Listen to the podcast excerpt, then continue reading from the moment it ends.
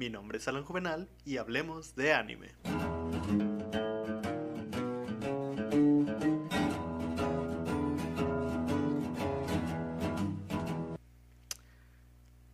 El día de hoy quise alejarme un poco acerca del cine para hablar de algo más importante y que creo que todos deberíamos hablar sobre eso. Yo. Pues bien, desde hace mucho tiempo, desde que yo estaba chavillo, desde que yo estaba chavillo, yo era súper, súper, súper fanático del anime. Me encantaba ver anime. Veía más anime que películas, veía más anime que series, hablando de series como live action y ese tipo de cosas. Pero me encantaba el anime, devoraba anime todo el día. Eh, llegaba de la escuela, hacía mi tarea porque era un chavito aplicado y veía anime hasta que me dieran las 2 de la mañana. Era totalmente un gran fanático del anime. Sin embargo, crecí y aproximadamente a los 19, 20 años me di cuenta de algo muy extraño. Entre más veía anime, más me aburría. Y es una pendejada decir que, ah, maduré y esas cosas. No, eso no tiene nada que ver. Simplemente me di cuenta de que existía poca narrativa gráfica. Hablando, bueno, narrativa gráfica en los mangas y había ciertas cosas en los animes que no me gustaban. Así que el día de hoy voy a hablar de esto. Primero que nada, los que me conocen saben que no me gusta hablar de las cosas que no me gustan de, la- de las cosas. oye, Eso suena extraño. No me gusta hablar de las cosas negativas de las cosas que no me gustan. Yo siempre que recomiendo algo, siempre que hablo de las cosas, siempre me gusta habla- hablar de lo bueno, de lo que funciona, de lo positivo. Sin embargo, en esta ocasión voy a hablar de las cosas que no funcionaron. De hecho, vean, aquí tengo una lista de cosas que escribí porque normalmente los podcasts o los videos que hago los hago siempre así al pedo. Todos- todo lo que sale de mi cabeza. Pero para esta ocasión dije, uy, es que hace mucho que no veo anime. O bueno, hace mucho que no veo distintos animes. Debo documentarme un poco más, revisitar series que vi cuando estaba chavillo y esas cosas. Así que, primero que nada, hablemos de las cosas que hicieron que yo dejara de ver anime. Aquí tengo una lista de puntos negativos y creo que el primer punto es algo en lo que yo difícilmente logro como encajar cuando discuto estas cosas con amigos, los protagonistas aburridos. Y de hecho tengo varios ejemplos. Tengo el protagonista de Sao, Kirito, y el protagonista de Shingeki no Kyojin. Coincidentemente estas dos series llegaron en cuando yo estaba en la prepa. Cuando yo estaba en la prepa era súper fanático. Yo tenía un amigo que decía, "Ah, es que tienes que ver Sao, Sword Art Online, es genial. Y yo dije, "Eh, ¿por qué no? Le voy a dar una oportunidad. Y lo vi. Y yo dije, ok, la animación está bien. La música, la banda sonora original, el OST, estaba increíble. Pero Kirito era como que muy... meh. Sí, era el típico protagonista, porque por ser el protagonista tiene que ser el mejor en lo que hace. Pero fuera de eso, ¿qué personalidad tiene? Como que sí, él quiere llegar a ser el mejor, él quiere llegar al último nivel, pero más allá de eso, no tiene ningún sentimiento, ningún motivo de empatía. No, la historia no tiene ningún motivo de empatía para que nosotros nos lleguemos a sentir empáticos con el personaje y que podamos decir, hey, este personaje me gusta. Así que yo simplemente seguí viendo la serie por los demás personajes que existían, por, por Asuna, por otros personajes que existían en la serie. Y el caso de Shingeki no Kyojin es muy parecido, porque cuando yo vi Shingeki no Kyojin, yo dije, wow, esta serie es fenomenal. El estilo gráfico que tiene, además la, la historia tan poco convencional que nos presentaban era algo sumamente brillante. Pero volvemos a lo mismo, el personaje de Eren sí tiene su pasado trágico, tráfico, tiene su pasado trágico, pero fuera de eso, ah, ¿qué nos hace empatizar con él? Yo realmente seguí viendo la serie porque más allá de Eren existen otros personajes muchísimo más interesantes. Tenemos a Mikasa, un personaje sumamente profundo que todo lo hace por Eren, sin la verdad yo no entiendo por qué harías tanto por un personaje tan aburrido como Eren, pero bueno, tenemos a Armin, tenemos a Levi, tenemos a Reiner, tenemos un montón de personajes súper interesantes que poco a poco mientras avanza la historia les van dando su protagonismo, pero el protagonista me duele mucho que, ah, de hecho no mencioné esto, miren, de hecho para incluso el podcast me puse mi playera de One Piece, de hecho esta fue la primera playera de anime que compré, que tuve en mi vida, antes de que aprendiera a diseñar mis propias playeras e imprimirlas con serigrafía, pero bueno, me puede mucho que haya series con protagonistas tan aburridos que uno simplemente ve la historia por la historia y no por el protagonista, porque el protagonista a fin de cuentas es un gancho que, con el que nos vamos de la mano a lo largo de toda la historia y tener protagonistas tan aburridos es ¡ah! muy muy molesto. Pero bueno, otro punto negativo del anime es que todo siempre es explicado. En muchísimas series ocurre, tanto clásicas como series... Esperen, voy a abrir esto un minuto. En series clásicas como contemporánea siempre tienen ese problema, más que nada en los shonen donde vemos estos personajes que tienen sus planes para detener al villano o que tienen que hacer una estrategia para para ¿cómo se dice? para para vencer en una pelea, ese tipo de cosas y de repente vemos al protagonista, vemos al malo diciendo, oh, es que no es posible, seguramente que si lo ataco por la derecha lanzará sus rayos, eso significa que yo tengo que saltar para... Esos son cosas que... Es un medio audiovisual, de hecho, hace poco un maestro me dijo justamente algo, me dijo eso, es un medio audiovisual. El cine, las series, el anime son para mostrarse, no para explicarlo. Entonces, si tenemos personajes que todo el tiempo te están diciendo qué es lo que van a hacer o te están explicando las cosas, eso pierde valor. Es un medio audiovisual, lo tienes que es un medio visual más que nada, lo tienes que ver. Aportaría mucho si lo ves en vez de que lo expliques. Y tenemos estos villanos que monologuean y estas cosas que sí, eh, hay momentos donde ese tipo de monólogos y ese tipo de mensajes llegan a ser buenos, pero también se logran sobreutilizar. Mm, voy a estar comiendo porque son las 12 de la noche. Y aquí tengo un tamal y tengo muchísima hambre. Además, nunca es mal momento para comer un tamal. Yo sé que hace tiempo una persona me dijo, no deberías comer mientras grabas un video, pero no me importa, el tamal está muy bueno, es rojo y está riquísimo. Mm.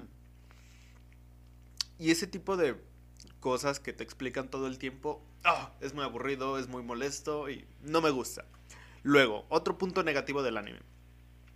Final, ojo, estas son cosas tanto de anime como de manga. No me voy a poner a explicar en qué casos el anime fue bueno, en qué casos el, manga fue bueno, en qué casos fue malo, una y otra cosa. No, no, no. Vamos a hablar parejo. No, no vamos a hacer particularidades. Todos son generalizaciones para que la gente no diga como de, eh, güey, pero es que en el manga de Naruto, episodio 223, no pasa eso, ahí no explican, ahí todo te lo muestran. No, es una, eso es una generalidad, no una particularidad. Lo que yo estoy haciendo es una generalidad.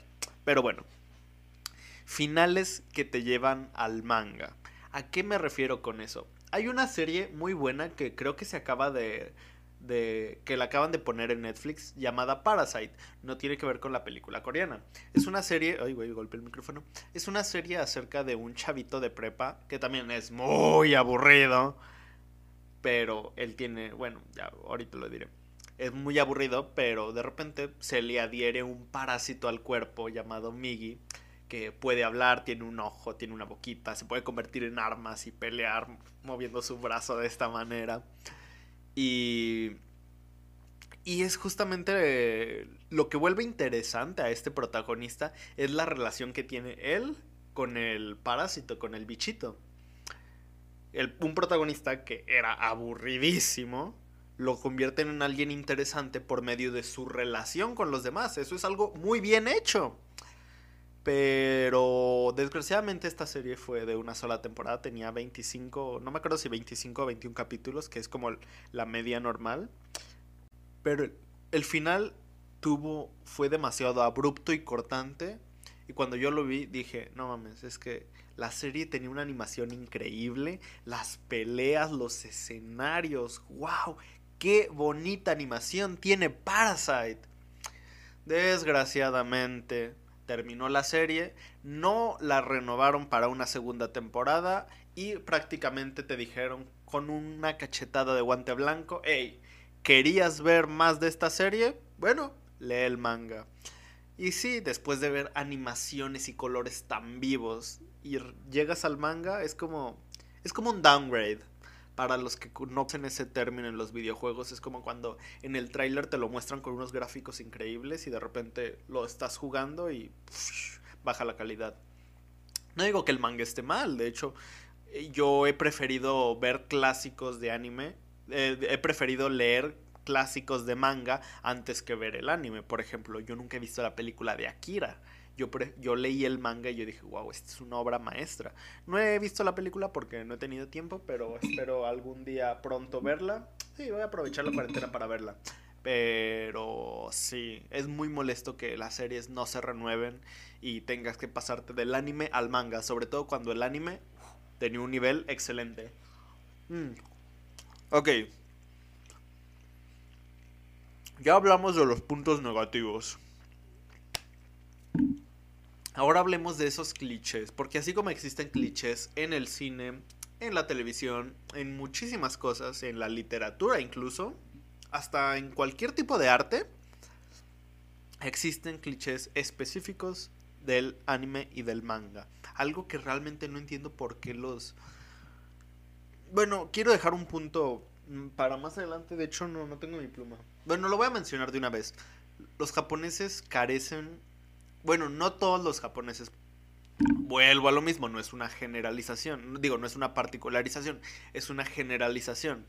Carecen de narrativa visual. Por ejemplo, vemos un personaje caminando en el bosque. Imaginen que están leyendo un manga y la siguiente página es de un personaje caminando en el bosque. ¿Cómo va a estar dibujado? La silueta del personaje caminando y todo oscuro luego probablemente una contrapicada a él mientras vemos distintas ramas de los árboles moviéndose por el viento. Y eso es como de, güey, eso es un lugar común. Busca una forma diferente de narrar esas cosas. Los japoneses no se arriesgan mucho, siempre tienen las mismas cosas. Por ejemplo, yo recuerdo que era muy fanático de Fairy Tail y me acuerdo que cuando leía el manga, hubo un punto donde el manga me aburría muchísimo. Y yo jugaba conmigo mismo diciendo, ok, viendo lo que está pasando en esta página, ya sé que la siguiente página va a ser, por ejemplo, de Natsu, el protagonista, a tres cuartos, enojado, con llamas en su mano. Y pum, la siguiente página era justo eso. Y entonces era como de, güey, esto ya se volvió muy predecible. Hiro Mashima, haz algo. Hiro Mashima es el autor, pero bueno, hablemos de los clichés. El amigo de la infancia que está en la friendzone enamorado del protagonista. Esto pasa siempre, siempre, siempre. Casualmente siempre tenemos este protagonista que creció junto a otra, a una niña o una protagonista que creció junto a un niño y han estado enamorados de ellos desde entonces. Pero pasan los años y siguen enamorados, pero no se atreven a confesar sus sentimientos y bla, bla, bla, bla, bla. Es muy molesto porque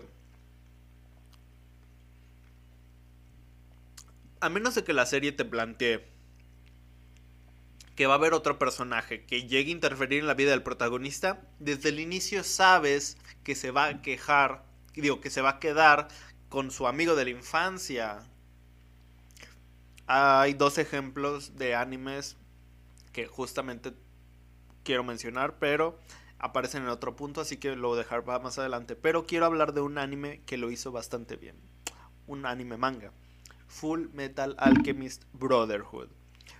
¿Por qué, ¿Por qué menciono este anime? Porque muchas veces ese personaje amigo de la infancia, sus únicas motivaciones son voy a hacer todo lo posible para que el protagonista sea feliz y se mueven en dirección del protagonista y no tienen una personalidad propia. En el caso de Full Metal Alchemist Brotherhood, el personaje de Winry es ese personaje que estuvo enamorado de Edward toda la, infancia y todo el tiempo. Pero ella tenía una personalidad también. Ella podía tomar sus propias decisiones. Ella no decía, ok, si Edward va para allá, yo voy con él. Ella decía como, no, Edward va para allá, pero yo tengo mis propias cosas que hacer y las tengo que hacer. Ella era independiente de su amor por Edward. Ella no se movía por eso. Y me molesta mucho que haya ese tipo de personajes que den todo por el otro personaje cuando no tienen una personalidad más allá. Luego, tenemos el relleno, algo que ha destruido muchos animes, algo que destruyó Naruto. Lo que era Naruto, una excelente serie de ninjas, el relleno la terminó por matar. Sin embargo, hay una buena, hay una serie que también tiene muchísimo relleno, pero lo hace bien. Y se podrán preguntar, ¿cómo es posible que algo que no le aporta valor a la historia lo haga bien? Sea bueno.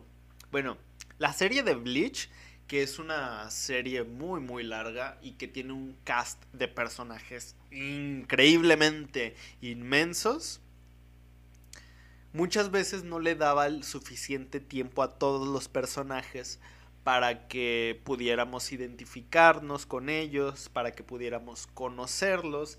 Sin embargo, tuvo una saga de relleno en la que pudimos conocer a cada uno de los personajes y en la que incluso sus espadas tomaron una personalidad propia y se materializaron y entonces podíamos conocer un poco más acerca de ellos y su relación con la espada porque justamente Bleach habla acerca de esta relación entre el Shinigami y su propia arma y entonces que una serie, que un relleno se dedicara a expandir la mitología del mundo que nos estaban planteando, lo hizo totalmente bien.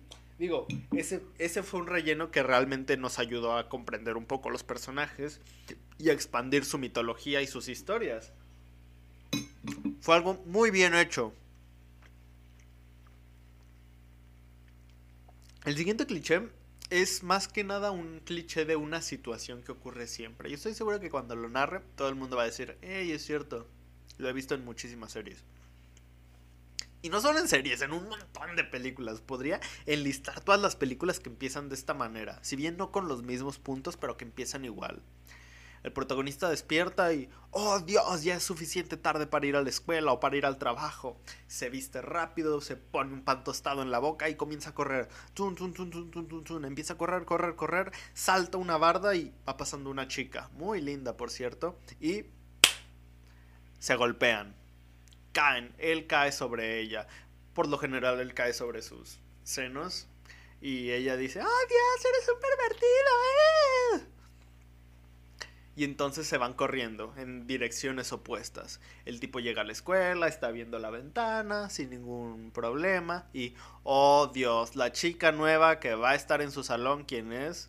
La chica con la que cayó al inicio. Y entonces ella dice, oh no, eres un pervertido. Eh, eh, eh". Pero poco a poco se vuelven amigos, poco a poco se descubren que se gustan, bla, bla, bla, bla, bla. Y a pesar de que el amigo tiene una amiga de la infancia, ay, qué triste. ¿Tenías esperanzas de que el protagonista se quede con su amiga de la infancia? Ah, pues no. No, se va a quedar con la chica con la que tuvo ese momento. Y eso pasa casi siempre. Una de mis series favoritas era Nisekoi. Y yo en verdad esperaba que se quedara con Onodera, su amiga de la infancia, porque era con quien tenía más química, más, más una conexión muchísimo más real. Pero no. El protagonista choca con Chitoge y desde ese momento decimos, ok, esta serie ya sabemos el final, va a quedarse con ella. Siempre se quedan con la chica que inesperadamente llega a sus vidas para enseñarles algo de sí mismos, a pesar de que puedan aprender las mismas o incluso más cosas con otros personajes, no, siempre se quedan con esa chica con la que tiene esos roces, esas peleas desde el inicio. ¡Ah! Y ese es uno de los clichés que más me molestan. Luego tenemos. Ah, este es muy, muy. Muy común en Fairy Tail. Que, que, todo se resuelva por el poder del amor y de la amistad. Qué horror, qué aburrido. Que tengamos al protagonista peleando y. ¡ah! Oh, no sé cómo ganarle al villano. Y de repente tengo un flashback con sus amigos y veamos los rostros de, todos sus compañeros. y de repente piense, oh, es cierto, creo que con el poder del amor y la amistad podré ganarle. Y entonces empieza a cargar su poder. ¡Ah! Y de repente, ¡pum! Suelta un golpe, suelta un ataque y ¡pum! Vence al villano. Y entonces todo el mundo está orgulloso, le aplauden. ¡Eh, bravo, bravo! Y digo, no está mal, es un Deus ex máquina, muy utilizado en películas, series, anime. Pero cuando lo usan una y otra y otra y otra y otra vez, es como que muy repetitivo y hasta cierto punto ya sabes que así va a terminar. Recuerdo que esto pasaba en cada saga de Fairy Tail. Natsu peleaba con el protagonista, ah, estaba a punto de perder y de la nada sacaba un power up y pum, le ganaba. Y entonces era como que, ¿de dónde sacó tanta energía, tanto poder? No tiene sentido. Y pasa con muchísimos animes. Recuerdo que también hay. Hay una. Hace tiempo estaba leyendo un libro acerca de teorías sobre eso. Y mencionaban como.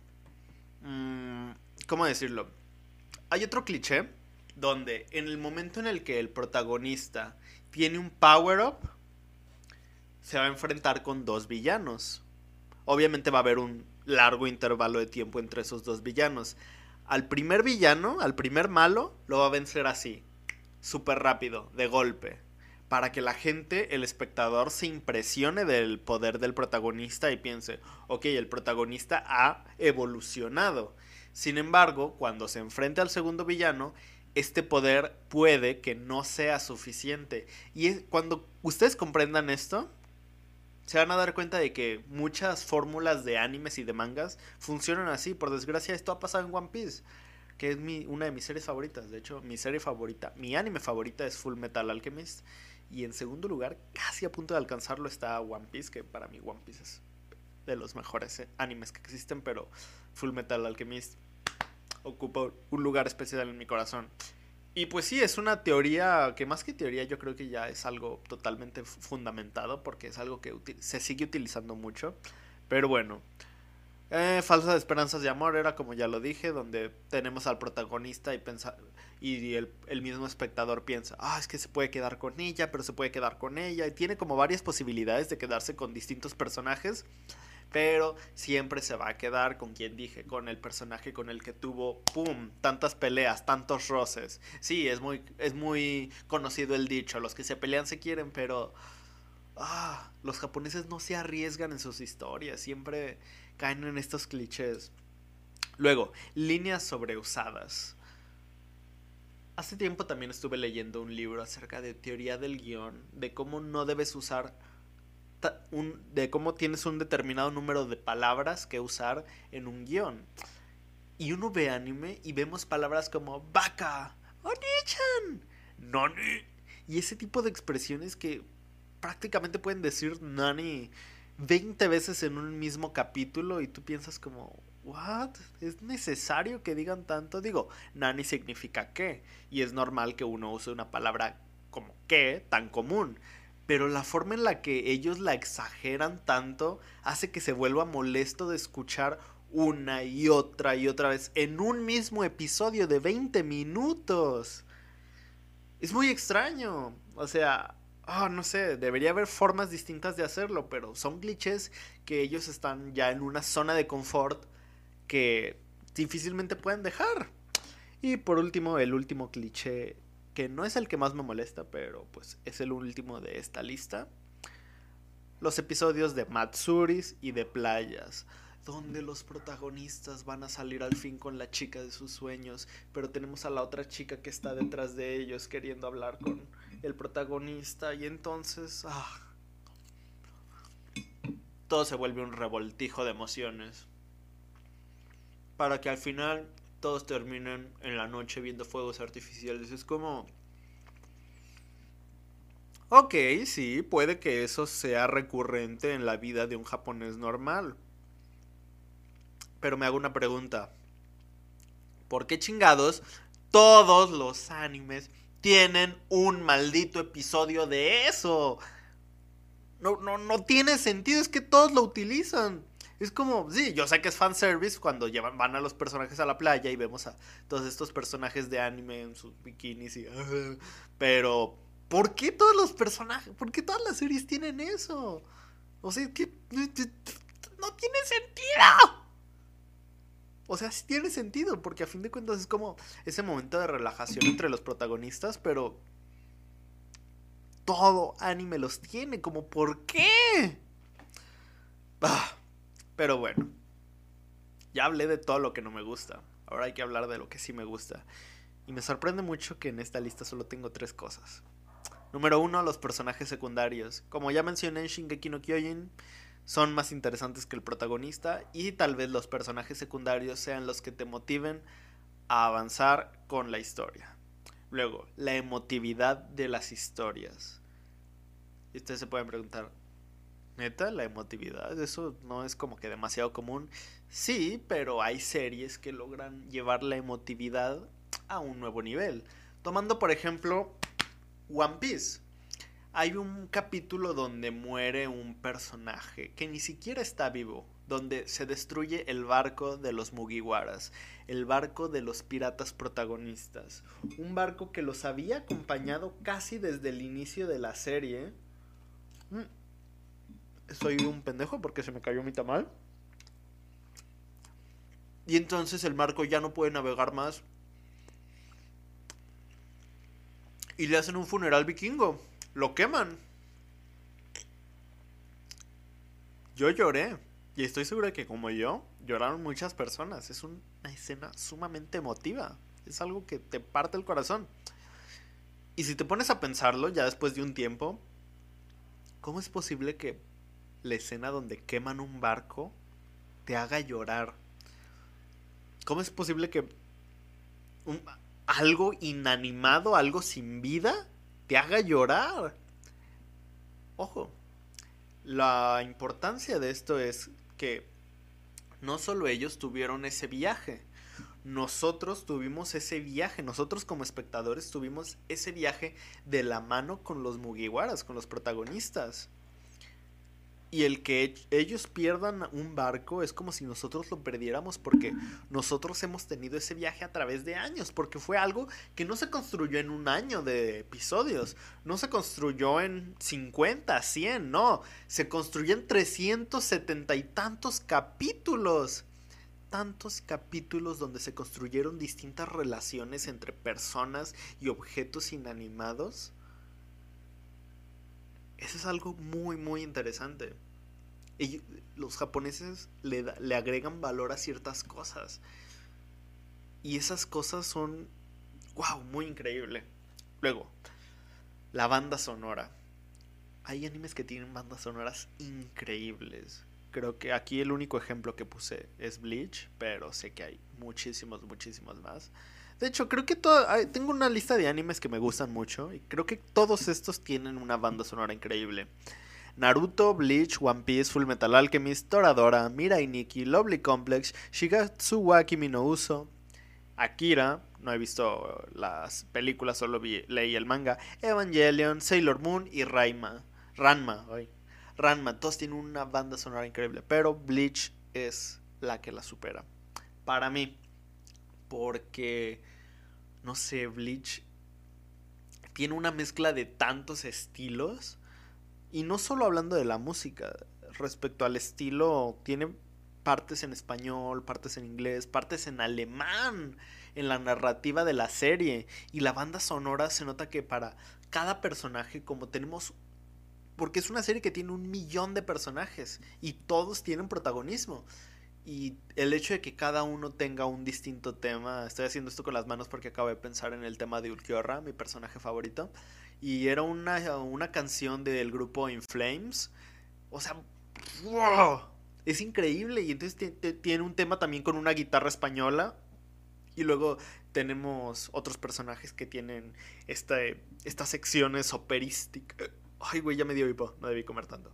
Estas secciones operísticas para los temas de sus personajes. Y es como sumamente. Se me fue versátil la banda sonora de Bleach. Que por cierto, el nuevo anime de Bleach ya viene en el 2021 y espero que sea la misma música. Y si van a cambiar de banda sonora, espero que sea una que esté a la altura de la banda sonora anterior, porque era una belleza.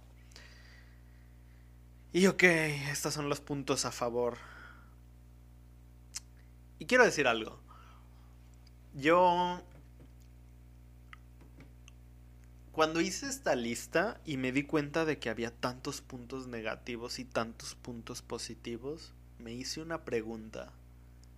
¿Por qué sigo viendo anime? Ok, sí, lo dejé un tiempo. Y ocasionalmente veo uno, dos. Creo que el único que veo semanalmente es One Piece. Pero, ¿por qué sigo viendo anime si hay tantas cosas que no me gustan? Y la verdad, puede que muchos estén en desacuerdo conmigo, es que no sé. La narrativa de los japoneses en ciertos puntos es muy mala. Y hablo de muchos animes populares. No hablo de, de obras maestras como Dead Note, Akira, Evangelion, cosas así. No, hablo de que muchas veces muchos mangas caen en lugares comunes de narrativa gráfica. Es como de, ah, el protagonista ve esto, vamos a grabar, vamos a dibujar su ojo en un close-up. Es como muy visto ya. Pero ¿por qué me gusta? Creo que es una alternativa bastante buena a cierto tipo de historias porque el anime y el manga tienen una variedad de géneros increíble. Si quieres ver un slice of life, hay muy buenos clásicos y muy buenos contemporáneos. Si quieres ver algo deportivo, puedes ver Hajime no Ippo. Si quieres ver un seinen, puedes irte a lo clásico como Dead Note o puedes irte a uy, hay uno de boxeo también que se acaba de estrenar en Netflix. Ah, se me fue el nombre. Pero bueno. Si quieres ver un shonen, ok, puedes irte a ver Naruto, One Piece, Bleach, o puedes irte a otros como Hunter x Hunter, puedes ir a ver Boku no Hero. Hay una variedad enorme.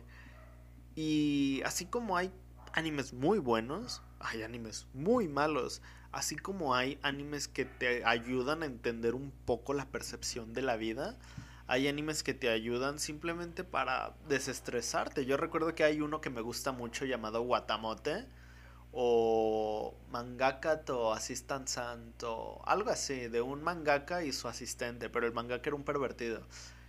Y digo, no es como que uno, uno pueda hacer una tesis de esos mangas, pero simplemente es como de, hey, están divertidos. En, cambio, Watamote, por ejemplo, es un gran análisis de personaje.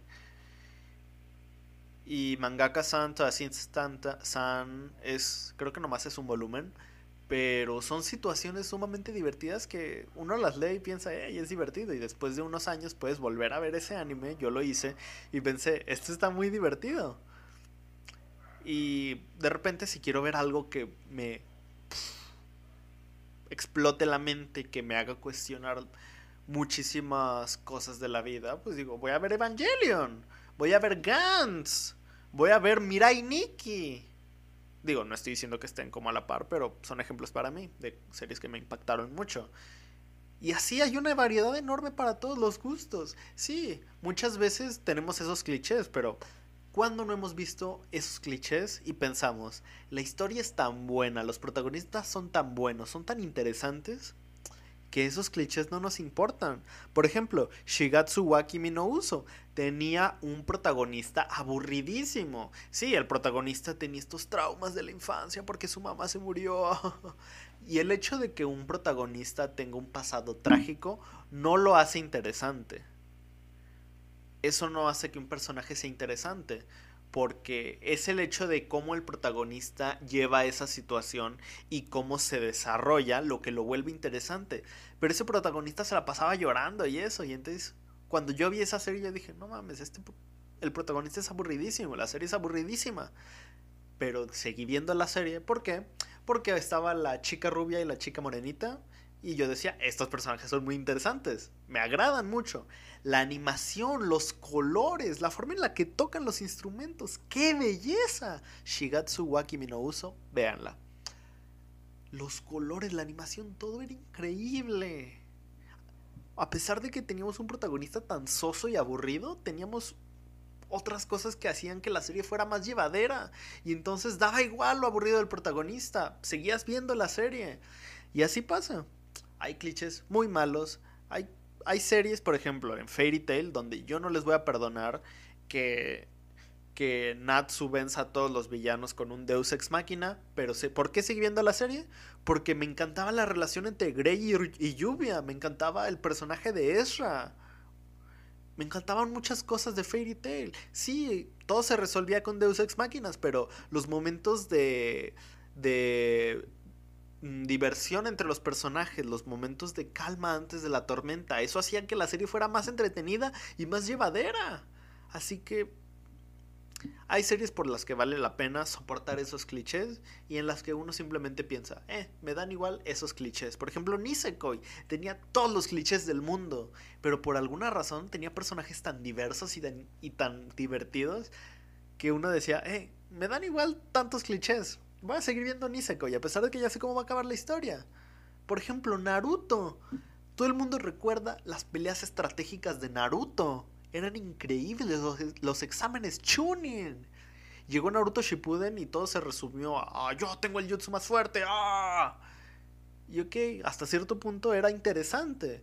Después de la batalla de Pain, la serie decayó. De hecho, creo que debería ser un podcast especial sobre Naruto. Tal vez algún día. Pero sí, o sea, la serie decayó, pero incluso en la saga de la Cuarta Guerra Ninja, que para mí es una saga horrible, tenía momentos buenos. La pelea de Obito contra Kakashi, wow, qué pelea tan increíble. Así que sí, como conclusión final, más bien, estos fueron los puntos que no me gustan del anime y algunos puntos de algunos animes que sí me gustan. Y sí, hay clichés malos, hay clichés buenos, pero hay cosas por las que vale la pena soportar. Así como cuando amamos a una persona, la queremos a pesar de sus defectos, hay series que a pesar de sus defectos las tenemos que seguir viendo o las queremos seguir viendo. Quiero terminar esto con esta lista de animes que ya mencioné, pero que quiero recomendar, que son Naruto, Bleach, One Piece, Full Metal Alchemist, Brotherhood, Toradora, Mirai Nikki, Lovely Complex, Shigatsu wa Kimi Akira, Evangelion, Sailor Moon y Ranma. Sí, son muchos animes muy, muy, muy conocidos. Watamote también, lo olvidé. Pero son los que más encontré porque tuve muy poco tiempo de hacer mi research para este podcast.